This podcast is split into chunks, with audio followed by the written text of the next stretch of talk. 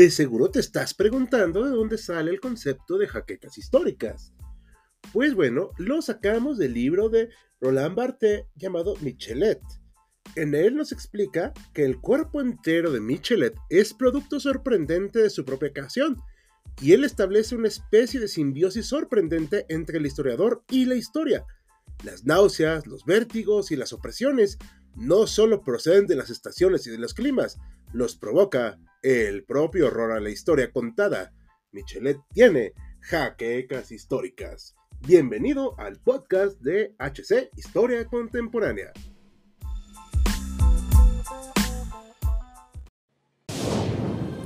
Bienvenidos a HC Historia Contemporánea, la página histórica por excelencia.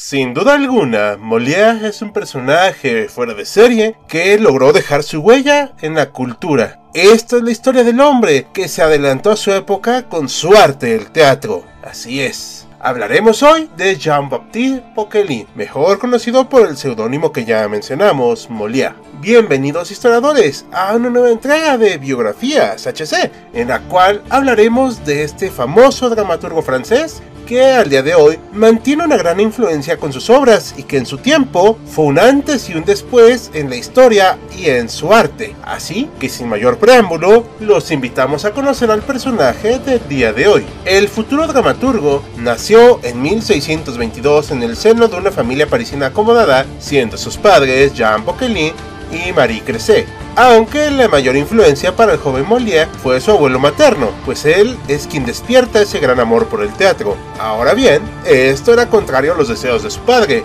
ya que quería darle la mejor educación a su hijo para que se convirtiera en tapicero, una profesión familiar que le correspondía al joven Jean-Baptiste por ser el hijo mayor. Infortunadamente, su madre murió repentinamente y fue sustituida por Catherine Fleuret. Se ha dicho que ella fue el estereotipo de la madrastra malvada, pues al parecer maltrataba al joven Jean-Baptiste. Además, se dice que resultó ser la modelo del personaje de Belin, la mujer infiel en la obra El enfermo imaginario. Cuando nuestro personaje tenía 18 años, se involucró cada vez más en el negocio familiar por el deseo expreso de su padre. Ahora bien, recordemos a Louis Cressé, el padre de su difunta madre y por lo tanto el inspirador abuelo que abrió el corazón de su nieto al teatro. Cada vez que su abuelo estaba de visita en París, lo llevaba a la calle de Maconcel, donde los actores personales de rey montaban obras en el Hotel de Bourgogne. Además, tenía contacto con una sociedad que se hacía llamar la Fraternidad de la Pasión del Señor, en la cual se organizaban y presentaban obras clandestinas en París.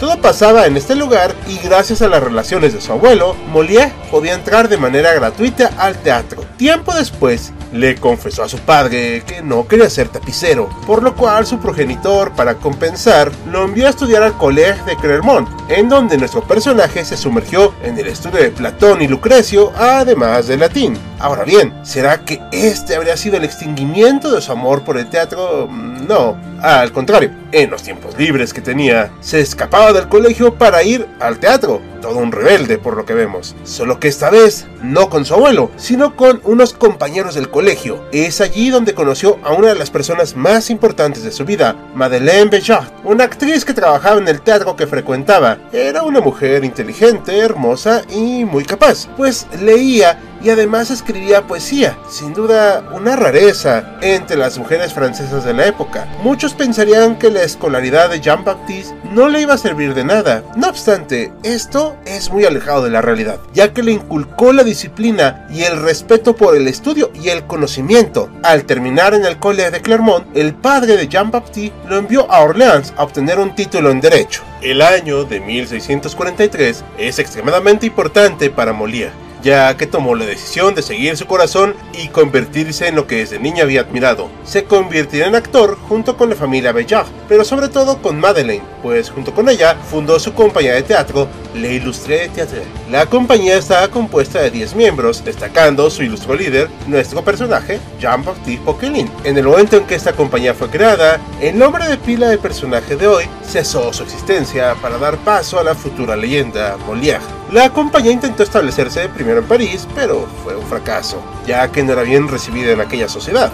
A esto, deciden contratar a unos músicos para poder montar obras mejor producidas. No obstante, los primeros años de la compañía fueron muy difíciles, pues tuvieron que enfrentarse a la humillación, deudas e incluso la prisión. Por esto, durante 13 años viajaron por el sur de Francia, pero también se dice que en Roma y Nápoles, aunque de esto no estamos nada seguros. A partir de 1650, Molière tomó el cargo de director. Es muy probable que la compañía haya montado tragedias de autores contemporáneos como Cognia, además de las primeras farsas de nuestro autor, constituidas con guiones rudimentarios sobre los cuales los actores improvisaban al estilo de la comedia del arte. A medida que comenzaban a hacerse notar, conseguían patrocinios poderosos y acaudalados, como un Patreon de la época, por ejemplo, consiguió el patrocinio de Henry de Lorraine, el duque de Guise. Ahora bien, es importante resaltar que, pese a que se dedicó a dirigir, montar y escribir las obras que la compañía presentaba, no hay que olvidar su faceta de actor. Él fue un hombre que se involucró en todos los aspectos del teatro, era su vida y su primer amor. Durante todos estos años de la movilización de la compañía, Madeleine tuvo hijos e hijas, siendo la más chica la más importante, sobre todo para el señor Molière, ya que 20 años más tarde se convirtió en su esposa, su nombre Armand Béjart. En 1658, la compañía fue auxiliada por Philippe de Orléans, el hermano del rey, ofreciéndole su protección. En octubre de ese año, Le Loup Theatre tuvo el honor de presentarse ante el rey Luis XIV, Ana de Austria, el cardenal Mazarin y los actores del Hotel de Bouillon con dos obras, Nicomede de Cornell y una farsa de Molière titulada Le Docteur Amoureux, que no prevaleció. Tras este primer éxito de la compañía, la sala del Teatro del Petit Bourbon fue puesta a su disposición.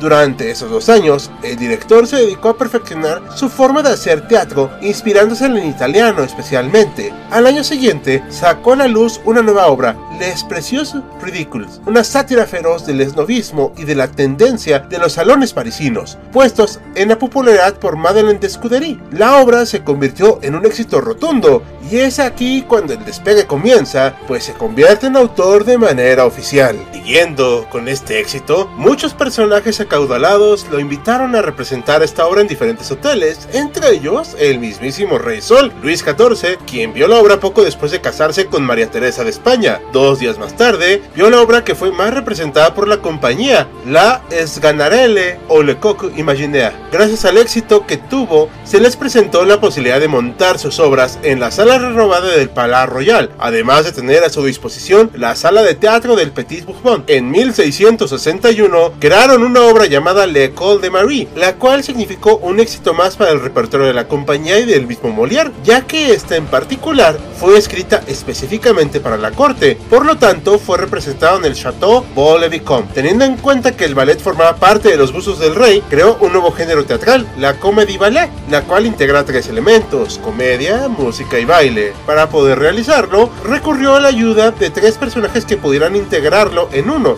Jean-Baptiste Lully para la música, Pierre Puchon para la danza y Giacomo Torelli para la escenografía. A partir de este momento, las representaciones en el Palais Royal y el Petit Bourbon durante esta temporada resultaron ser unas de las mejores para la compañía. En año siguiente fue importante, ya que se casó nuestro personaje con Armand Bayard, también conocida como la hija de Madeleine Bayard y Mademoiselle Molière. Ese mismo año estrenó su nueva obra, L'École de Femme, en la cual convergen todas las ideas que él mismo había recibido sobre el matrimonio y la educación femenina. Otro gran éxito resonó tanto en la ciudad parisina debido a que había dos posturas en torno a la obra. Por un lado, aquellos que la apoyaban y la admiraban, mientras que por el otro, aquellos que la acusaban de ser inmoral y un ataque a la vida privada. Este debate se prolongó durante un año y nutrió las reuniones en los salones parisinos. Ya ven que no hay una mala publicidad. Además, se llevó a cabo una guerra entre dos compañías teatrales,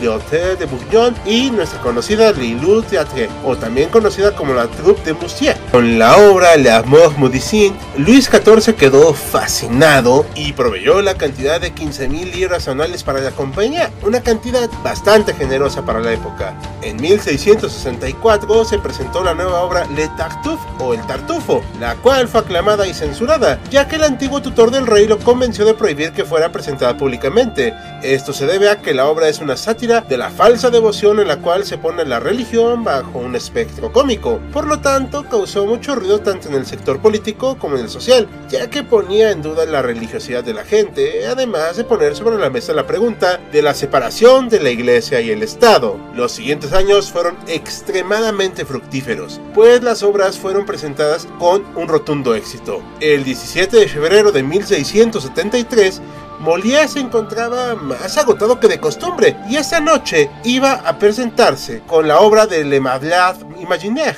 pero decidió no suspender la representación. Sin embargo, cuando se encontraba en el escenario, interpretando al personaje principal, por cierto, el enfermo imaginario, su enfermedad se apoderó completamente de él hasta llegar al punto de ya no poder continuar con la presentación. Lo sacaron de escena y esa misma noche abandonó este mundo para siempre, o mejor dicho, el telón cayó por fin. Molière fue un hombre que vivió por y para el teatro. Ese fue su gran amor, en el cual nació y de manera muy literal murió y a pesar de fallecer, su legado se mantuvo con vida y hasta la fecha todos recordamos al hombre que revolucionó este género, continuamente poniendo en escena sus obras. ¿Y ustedes qué opinan historiadores? ¿Han visto alguna de estas? ¿Fue un buen dramaturgo? ¿Era un autor adelantado a su época? ¿Dirían que su muerte fue muy teatral? Dejen sus comentarios para que los leamos. Y con estas preguntas terminamos un capítulo de Biografías HC, en espera que haya sido de su agrado e interés. Como cada video, agradecemos a nuestras mecenas de Patreon, como Félix Calero, así como los de YouTube, Sergio Lugo y Francisco González. Recuerda que puedes unirte a ellos y apoyar el canal mediante las acciones que ya conoces en Patreon, YouTube y nuestras demás redes. Sin nada más que añadir, yo soy Hal, con un guion de Lorenza Hope, invitándote a que nos acompañes con un próximo personaje de gran relevancia.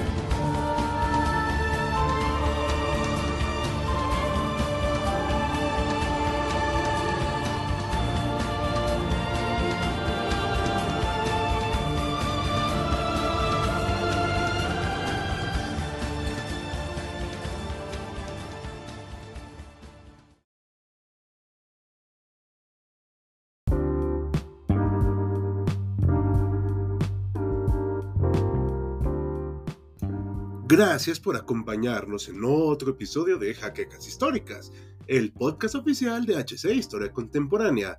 Te invitamos a sintonizarnos en el próximo capítulo.